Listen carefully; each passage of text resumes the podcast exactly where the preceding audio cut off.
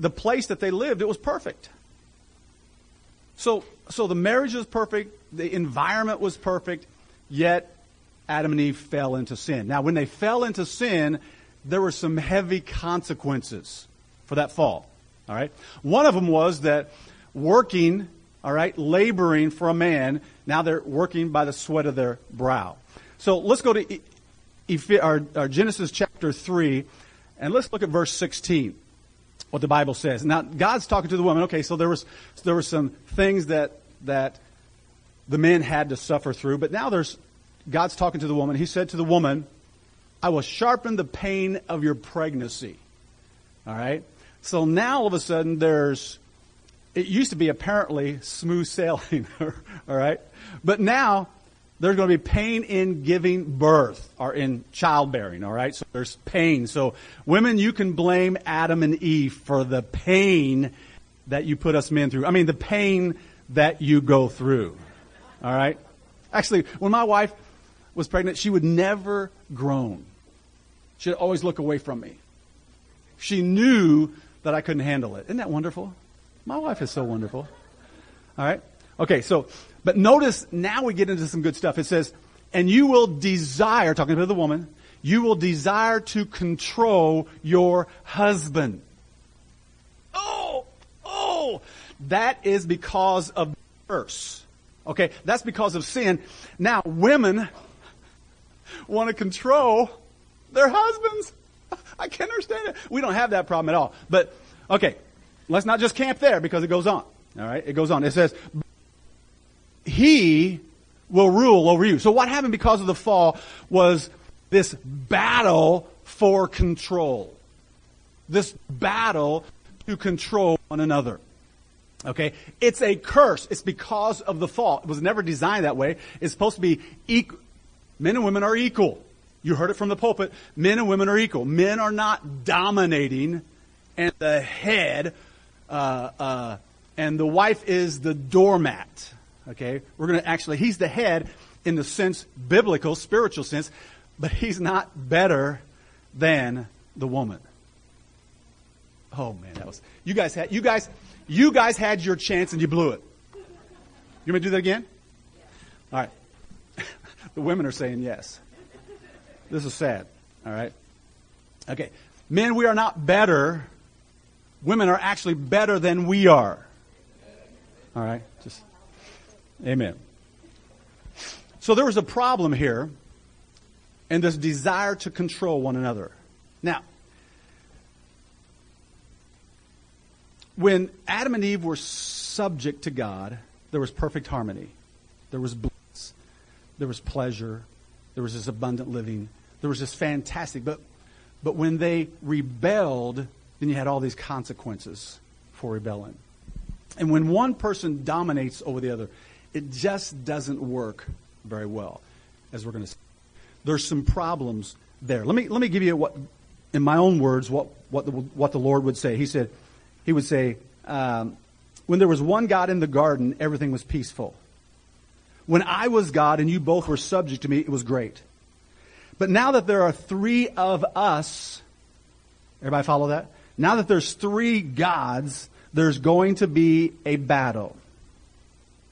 Now that you decided to be your own God, now that you are no longer under my authority, there's going to be a cat fight. There's going to be a battle where really no one wins. No one wins. Now, I've noticed over the years, just my observation, that when one person is dominating over the other, there's problems. Let me give you one of the problems before you get there. When one person dominates over another, and that's the way it is in their marriage, the kids are observing this. Amen? They're watching. And what happens is the kids resent the dominated one. They begin to be upset because this one is not treating their spouse in a good way. And so the kids observe this. They see what's going on. They feel this. They understand what the Bible teaches about this. And so they tend to resent the dominating one. Unforgiveness, and then when they get older, they have all these problems in their relationship with their the dominating one. But also, later on, they get resentful because the one down here won't stand up. They allow them to dominate. I've seen this over and over. The kids grow up and they resent and they have these har- they harbor these feelings towards their parents and there's no good relationship just because one dominates. But that's not the only problem. The person that's being dominated, they struggle. They struggle with resentment. And as time goes on, if you're not careful, the one being dominated can have unforgiving f- feelings and harbor anger and resentment. Before you know it, there's even almost a hatred towards the one that dominates by the weaker in this relationship. Now, you guys are looking at me like deer in the headlights. Does everybody understand where we're going and what we're going to talk about? All right? Three of you. Good. I'm just going to preach to three of you this morning. All right? But not just that, the one dominating, if this weaker one just allows this to continue, the dominating one gets bored. Did you hear me? Gets bored. Then they begin looking elsewhere, something else to conquer, because they have this personality to dominate. All right? So let's talk for a few minutes about the causes. And again, I'm really restricted with my hands, but let's talk about the causes of control. What causes a person to control? another person. Number one, pride. Write these down. You need to write these down. Pride. All right? You think you're better. we don't say that, but that's exactly the way we feel. I'm better. I do much better than you are. Now, this is not just the wife saying that to the husband. It's all, it's equally, there's just as many strong women who try to dominate as there is strong men who try to dominate as well. All right? This is a struggle in the relationship. Well, the husband says, or the wife says, you know, I'm going to marry this person and and I know they got some shortcomings and I'm going to train them. Everybody ever thought that? Don't raise your hand. All right? I'm going to train them. Well, how's that going for you? Not very good, right? There's a, there's a battle. All right? So, let me give you an illustration to this. Um, and I know some people in Nebraska listen to these messages, so I'm going to give you some weird names. Steve, that's not his real name. That's not a weird name, Steve. Sorry about that. All right. Steve and, uh, uh, yeah, Rebecca. Okay, Steve and Rebecca. All right. Steve and Rebecca came to our church um, about seven years into marriage, and they were having some struggles, and so they came to see me. And he began to show some dominating um, outcomings in his life. Oh, he, he literally, now, now follow this, he literally began to jump on her because she was not doing the laundry right. Okay? He was, he was getting on her because she was putting she was putting certain clothes with certain clothes, and that wasn't the way it was supposed to be. And so he was getting on her, and then she didn't fold fold them just right. So he literally took over the laundry. I mean, this was a battle between the two. He was a dominant. How many women here would love your husband to take over the laundry? Until they didn't do it right, right? So, so there was a problem. He was also, before you know it, now this is, this is the story they came to me with, you know, then he began to jump on her because she wasn't decorating the house correctly. The way the house was decorated, the chairs, the sofa, the pictures on the wall were not where they should be. And so he began to, now, and we need to hurry, but he began to tell her how to decorate. And then he would redo the pictures. She got furious. Then she doesn't clean right. She doesn't raise the kids right. Her disciplinarian and his discipline were completely different. But of course, his was the right way. And he thought he could train her. So, so listen, they came to me within a few months of me counseling. I walked up to the drywall. We're in my office, right? I get up. I walk over to the drywall, and you guys may have heard, heard me do this. I, I, be, I said, Mark, oh, Steve,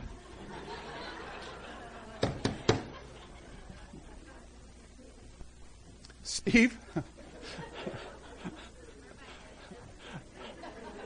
and Rebecca, thank you.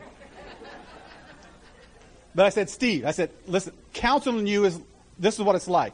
And I walked up the drywall. And I began to bang my head on the drywall. Just like. And I said, We're done. In a loving way. we're done. I mean, uh, there's no sense in him coming in and her coming in constantly. Before you know it, they were divorced. Then he remarried. Steve did. Then he had another divorce. Why? Because I'm telling you, this controlling spirit doesn't work. Can I hear an amen? It doesn't work. That was weak. Can I hear an amen? amen. You got to be with me here, not against me. All right, pride number one. Let me let me show you some scripture where the Bible talks about us being equal. Let's skip Romans. Let's go to Galatians 3:28. We got Galatians in there? All right. There is no longer Jew nor Gentile, free or bu- slaves or bu- I keep King James comes out of me, slave or free, male or female, for you are all one in Jesus Christ. All right, we're equal. That's what we need to understand to begin with this morning as we as we set out on this this message. We are equal. We are to submit one to another. Number two, the second cause is deception.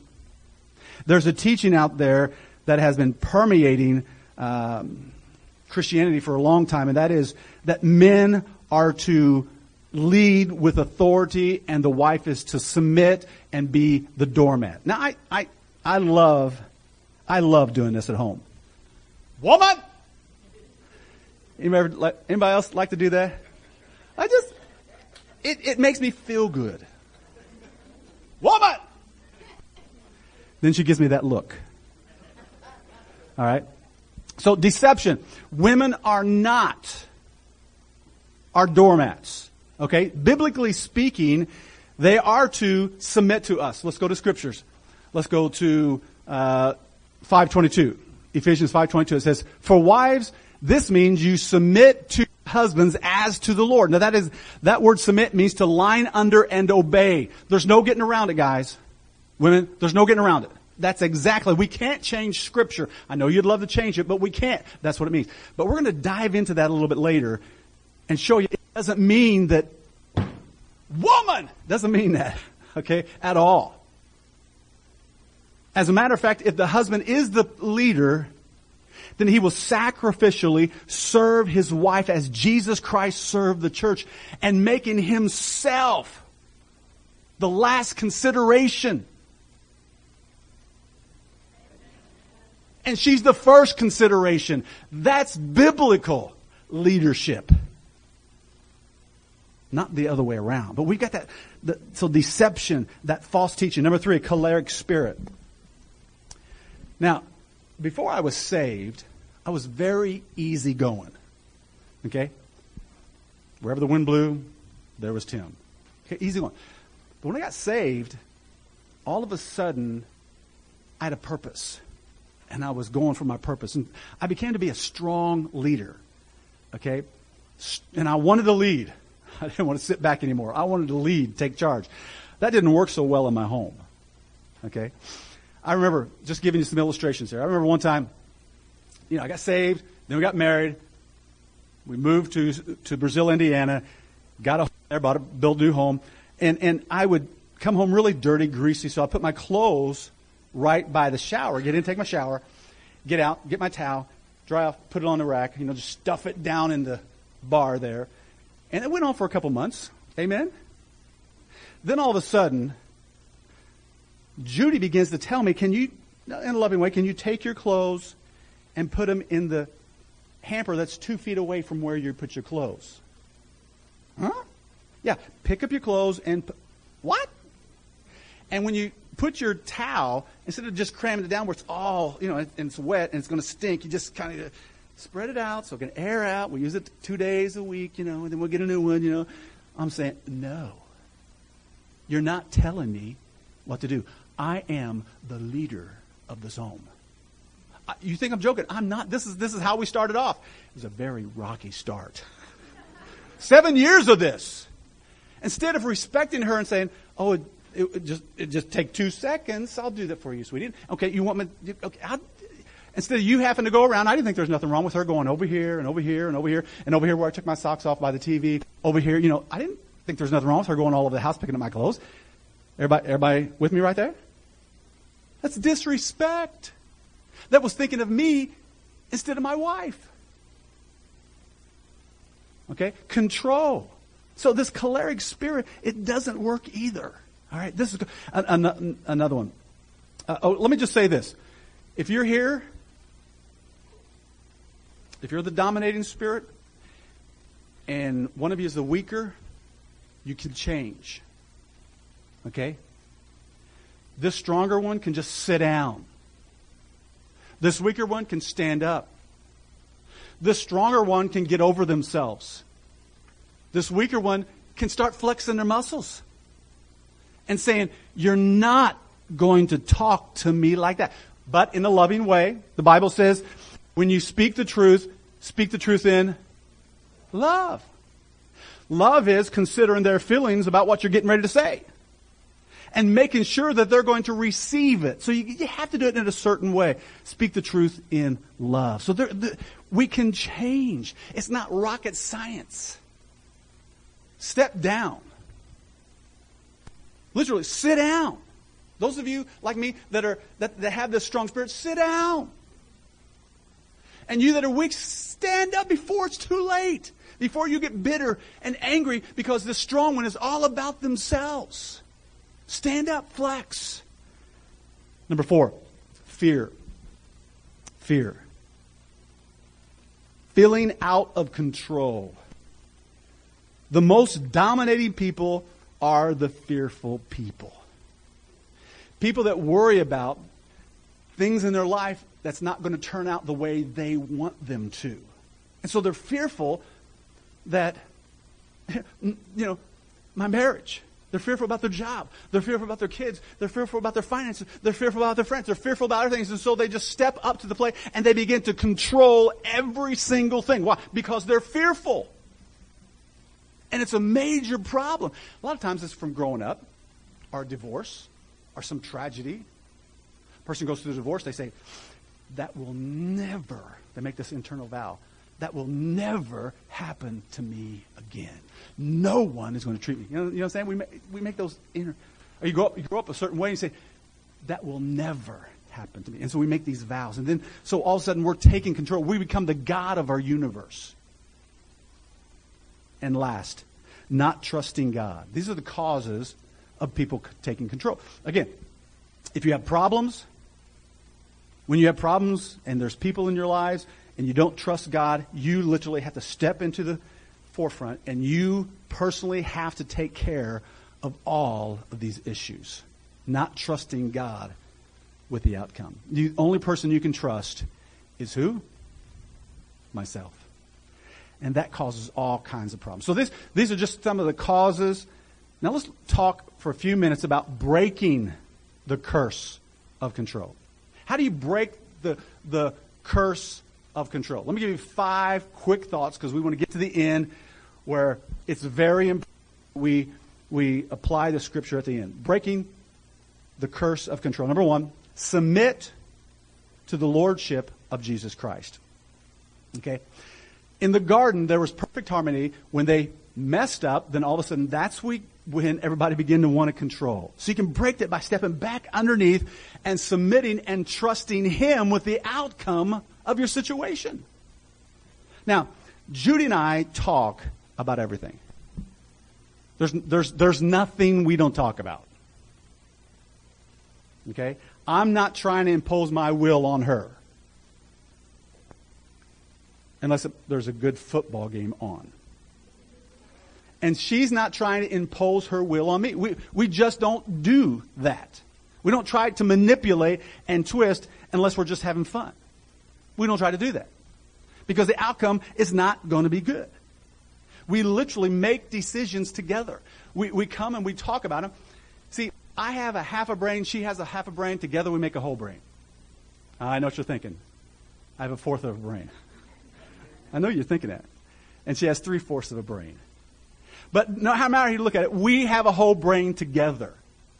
And so we're trying to figure this out. And then we bring the Lord into it and we take these things to the Lord and we're both praying about it and then we come together and we continue talking about these issues.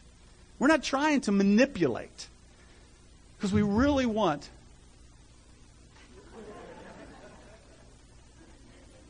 Did everybody hear that? We really want the Lord involved. Why? Because He sees tomorrow.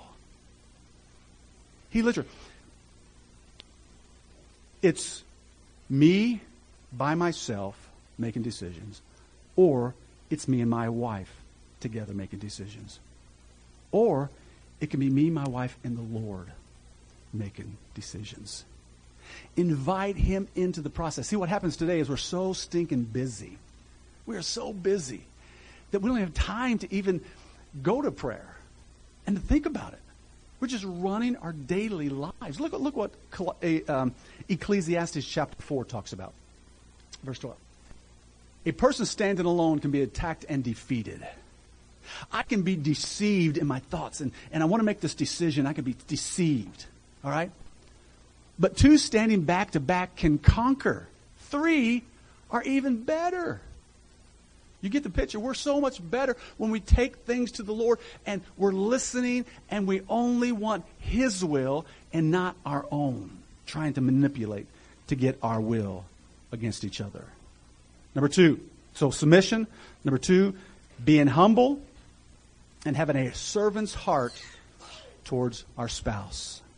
Being humble and having a servant's heart towards our spouse. People can't lord over each other and have a healthy relationship. It just doesn't work. And it's going to backfire. It's going to blow up eventually. There has to be this mutual respect, as we're going to get into in a little bit, for one another. We're going to go back to Ephesians in a few moments and close there. All right, be humble. That again, get over yourself. Step down. Number two, communicate your needs and desires to your spouse. Communicate your needs and your desires to your spouse, and then trust God with the results. Go to the Lord. Let's put up Proverbs 21 1. Okay? Now, this is talking about those kings and, and those in authority. Look what Proverbs 21 1 says. The king's heart is like water, a stream of water directed by the Lord. In other words, the heart is in the hand of the king, and I like that better. He directs the king's heart. He wants it to go. That's what that verse is saying. When you take your spouse, I'm basically just sic the Lord on them. Okay? You're, you're basically communicating your needs, and then you're going to your prayer closet, and you're saying, Lord, she needs to be changed. He needs to be changed. Would you help them see that? However, Lord, there's a small possibility that I could be wrong. I mean, it's small. So, Lord, if that small part is true, would you just then reveal to me that I'm wrong? Rather than duking it out and battling over this, this situation, your needs and your desires, that they're not meeting, and then trust the Lord. When you battle, before you know it, you're not just battling about what you originally were battling about. What happens after a while of battling? Satan gets in there and he shifts it, and then all of a sudden you're battling over the words that you used. You're battling over the facial expression you used when you said those words. You're battling over the attitude you had during the time of that battle. I mean, this is, this is, this is tough stuff for us, but it's fantastic. If you're here this morning and you're a controlling spirit, I'm telling you, this will revolutionize your life. When we get to the end, it will revolutionize your life. I mean, people that control other people, they don't have a lot of friends. I mean, they have friends, but guess what they're? They're surface friends. No matter what the motive is, whether you're prideful, whether you're fearful, whether you don't trust God, you don't have intimate friends because you're always trying to control that relationship. So husband and wife, you're really not intimately close. You begin that way because you like, you're both, I like the dominating, I like the weak one, but after a while, it just pushes each other apart because one's dominating and the other resents that. And so there's, and, and, and friends. The same exact way. Number three, number four. Okay? Standing up to the dominating person. Okay? Standing up to the dominating person. Not allowing the dominated person to say that and dominate you. If it's a wife, again, as I already talked about, stand up. Stand up. If it's a husband, stand up. Flex those muscles. Don't let it go on for years and years and years.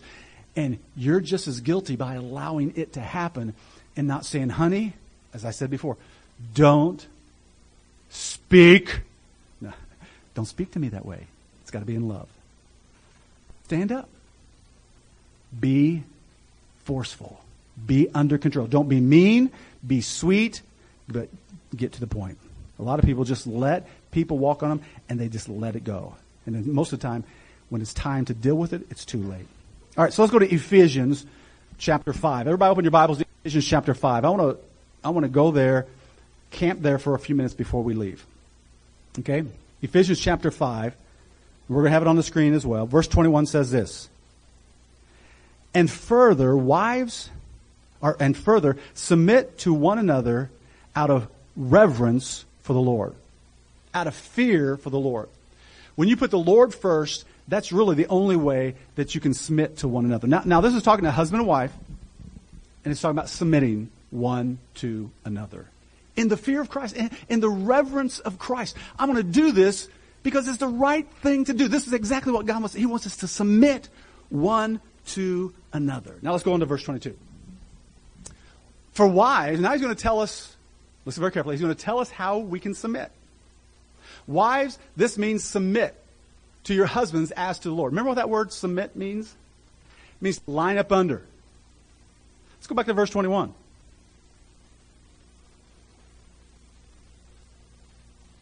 Submit one to another. You know what that word submit means? It's the exact same word. Isn't that crazy? That means we are to line up under each other and obey. It's, it's, it's a military term. It just means you line up and you serve them. You line up and you follow them. You line up and you obey. That means the husband and wife, they're constantly submitting one to another. That's the way it's supposed to be. Rather than, woman, I'm the head of the home. You do as I say. I'll tell you when I'm walking with the Lord. When I'm not, I'll tell you. Just do what I say. All the time. Then you have to worry about whether I am or whether I'm not. Literally. Husbands and wives are submitted. How's that supposed to happen? How's that supposed to happen? Because wives are literally sur- uh, uh, uh, subject to their husbands, putting their husbands first in every aspect of their life. The wife is re- giving to the husband first place in her life. Now, go to verse 25. Husbands are put the wife first by how? Look what it says. For husbands, this means, what means? That submission. This means love your wives as Christ loved the church and gave up himself for her. Okay? It's this, it's this respect. It's this submission. Constantly submitting one to another. In other words, I put my wife before me, and I put my wife's interest before my interest, and she does the exact same thing. Guess what kind of relationship you're going to have? You're not going to have one controlling another. You're going to have both living for each other. Woo-hoo! You're going to have this great relationship. It's going to be, it's going to be the abundant living. How do you feel when you and your wife or you and your husband are just had a fight? And one of them doesn't talk for days. Do you go out of there saying!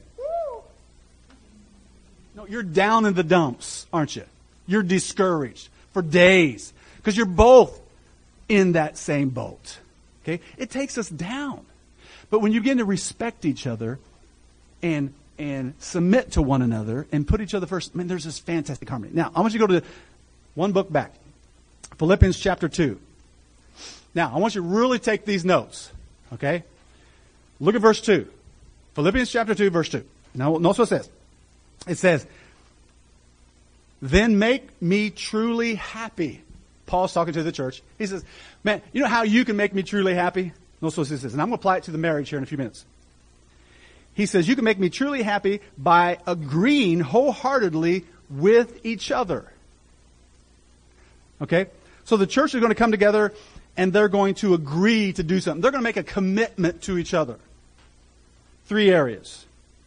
Husbands and wife, you should make a commitment to each other in three areas. And I'm going to tell you what these three areas. This will, this will revolutionize. It's so simple. So simple, but yet we let our emotions and we let everything get in, in the way of this. We let men, we let our egos get in the way of this. All right? Because we don't want to take a back seat. I'm going to ask my wife to come up here and sit down just for a second. No, you come over here. Because the right hand dominates, I'm going to put you on my left. Just kidding.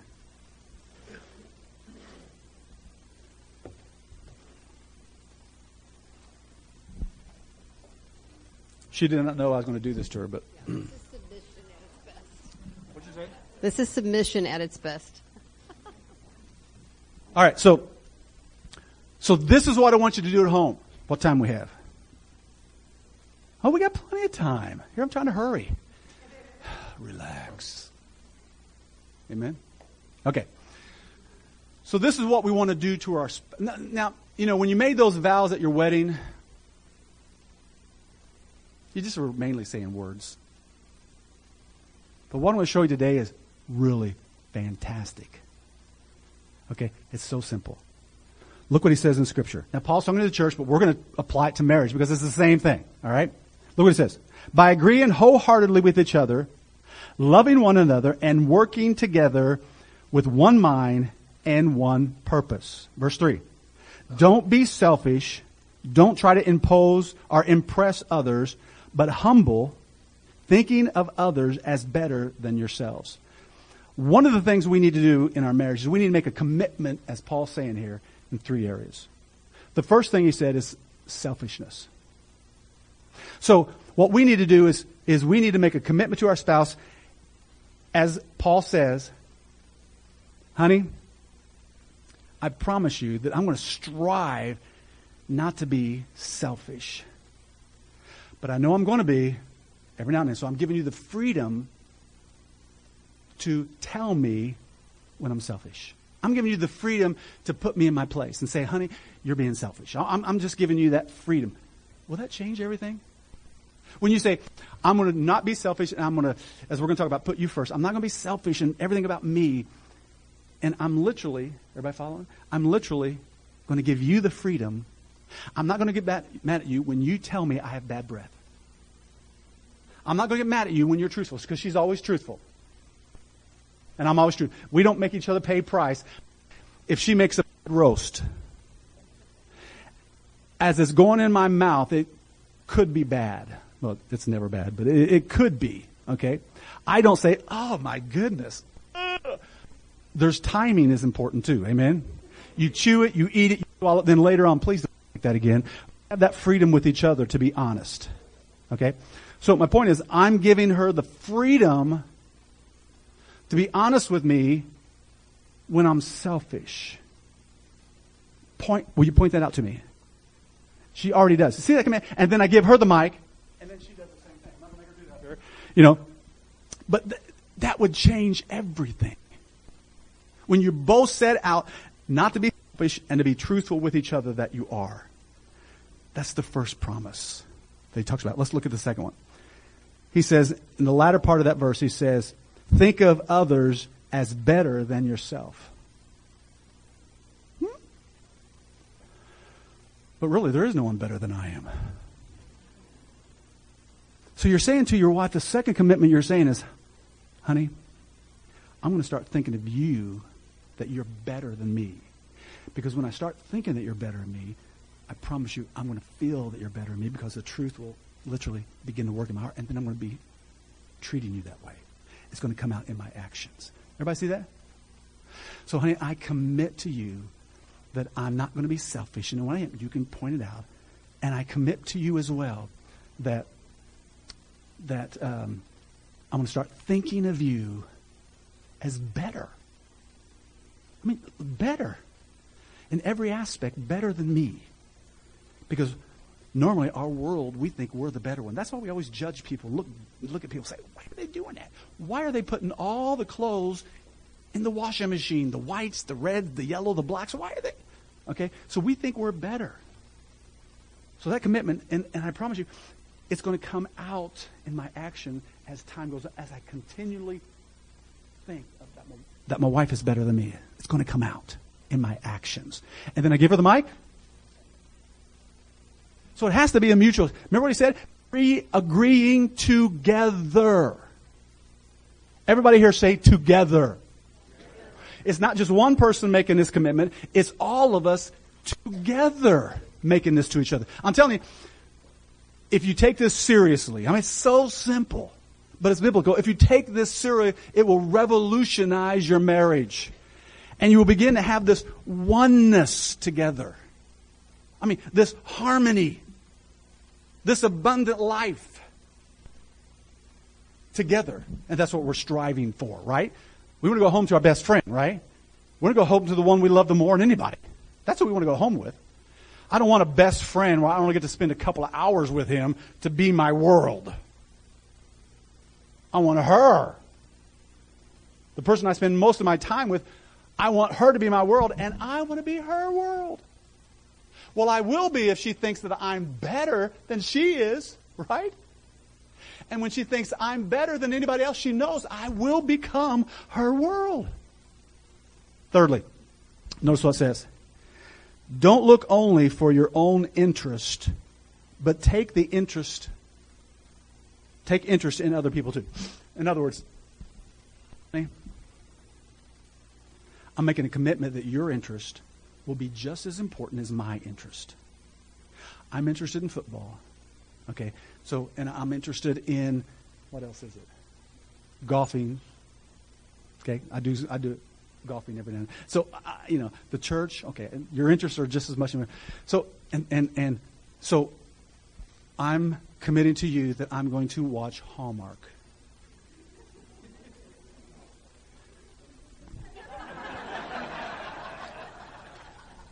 Somebody needs some counseling in here. I heard that. All right. So your interest, and I'm committing to her that her interest are just as important as mine. Hallmark, okay? Not just that. Well, there's other ones too. I'm not going to. That I'm going to be interested in. And, and she, last year, I didn't watch hardly any football, but the year before that, she watched football with me as Peyton Manning. Was that two years ago? yeah, watch it. Okay? New England lost last year. That's all that really matters. Amen. all right. Yeah, we got a lot. Of, uh, how now this church got all these Patriot fans? I will never know. All right. So back to the point. All right. So then I hand her the mic, and she says the same thing about me. She says, "Okay, honey, I want to put your interest. They're going to be just as important to me as my interests are to me." All of a sudden, you're not battling over what you're going to do because everything's important and you're both on the same page. Everybody understand this? This is vital. This is fantastic. This will change your relationship with your spouse. You that are weak, you need to stand up, flex your muscles. You that are strong, you need to sit down. Sit down. Get over yourself. You're not always right. But you that are weak, step up to the plate. Flex. And I promise you, then it's all about this submitting one to another in the fear of God. Everybody said? Give Judy a hand, will you?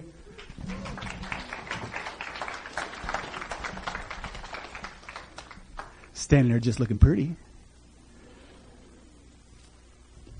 So hopefully you wrote those three things down. And you go home this afternoon and you literally sit across the table. Just put your chairs there and then communicate Philippians chapter 2, verses 2 through 4. And make those vows together. Okay? Make those vows to one another. And do it as soon as you get home. Don't wait. Satan get in there and take it out of your heart. He get in there and just destroy it all. Make application to what you heard this morning. Father, we just come to you this morning. And Father, I know that even though we're a, a new church and, and not a lot of new families here, young families, Father, I pray that you would help us to start out right. Help us to make these vows, make these promises to each other. Oh God, I pray that each and every couple and those that are young and not married, that they would write these things down and put these in a book somewhere and then bring them back up when they get married. This is so powerful than in a marriage, selfishness has no place. But we are, Lord. We are. And we need each other to be honest and call us out on that. So, Father, put your hand on each one of these lives, each one of these marriages. And Father, help them to be all that they can be. God bless these families. In Jesus' name we pray.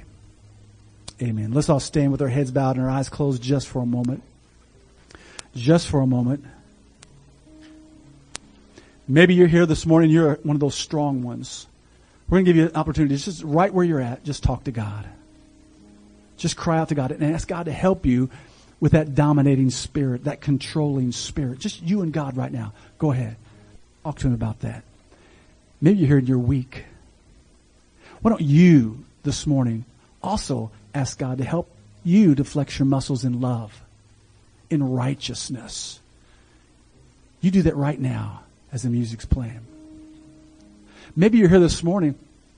You've never trusted Jesus Christ as your Savior. You're not even sure you have a relationship with God. You're not sure of heaven when you die. You're just not sure. Heads bowed, eyes are closed, no one's looking around. My friend, as others are praying about their marriage and as they're praying about their dominating spirit or their weak spirit or their weak personality, while they're praying about that, if you're here this morning, you, you don't know whether you're saved, that's a great place to start. Can I pray for you? No one but me is looking around. Would you lift up your hand and say, Tim, I'm just not sure if I'm a child of God yet. Just lift it up. I'll see it. And I'll remember you in prayer. Yes, thank you for that hand. Anybody else, real quick? Yes, thank you for that hand. You may put it down. Anybody else? I'm just not sure. Brother Tim, would you pray for me? Yes, thank you for that hand. Anybody else, real quick? Anybody else? We're going to pray one more time for these that raised their hand. Would you like to be included in that? Just lift up your hand. Tim, I'm just not 100% sure, but I'd like to be. I'd like to be. Father, again, we come to you this morning. And Father, we pray for all of these hands that raised. Maybe I've missed one, Lord, but you didn't miss one. So, Father, we pray that they, like five or six of them here that raised their hand. Father, I pray for each one of them that they would get this matter settled. That they would make sure that they have a relationship with you. That they make sure that they're going to heaven when they die. God, I pray that you would work in their hearts, continue to work in their hearts and reveal to them the way of salvation. And we'll give you all the praise and all the glory. In Jesus' name. Amen. You may be seated just for a moment. Judy's got some announcements, and the ushers are going to come right now and take the offering. Okay, so uh, May 13th, Mother's Day. This is a great opportunity to get your moms to come to church with you. And if your mom doesn't know the uh, the Lord is her Savior and heaven she isn't she isn't sure that that's her home, what a wonderful gift you could give your mom by inviting her to the service on that Sunday. We have some fun things planned uh, for the mothers to honor them, acknowledge them, and the amazing things that they are and the things that they do for us every day. My mom isn't with me anymore, and so um, I want to encourage you. If your mom is still here, take advantage of being able to tell her how much you love her. All right. So be here on that day. And then, um, baptism the, on the 20th of uh, May. Uh, we're going to have baptism. If you have questions about being baptized or you want to be baptized, please be uh, make sure that you see Tim so we can get you signed up for that. And then our upcoming series. Oh my goodness, I am so excited about this. I have the privilege of being able to Tim run things by me during the week of things that he's thinking about in sermons and so forth. And so this one is going to be an, an amazing series. I want to read the top part here. Um, so it says, I just, it says here at the bottom there, you've got on your sheet, stare down your fears, shatter your insecurities, and shake off the apathy that tries to hold you back. You're not a prisoner. You're an overcomer. And that is so true. And then the last part here, um, the, with the very first lesson that he's going to, sermon he's going to do is on comparison. And that's the one he's been running thoughts by me. If you miss any of this series, don't miss that one. I promise you, we, it's just, just been shocking the things that he has been uh, learning. We want, he wants to share with you. So thank you so much for being here today. God bless. Have a wonderful week.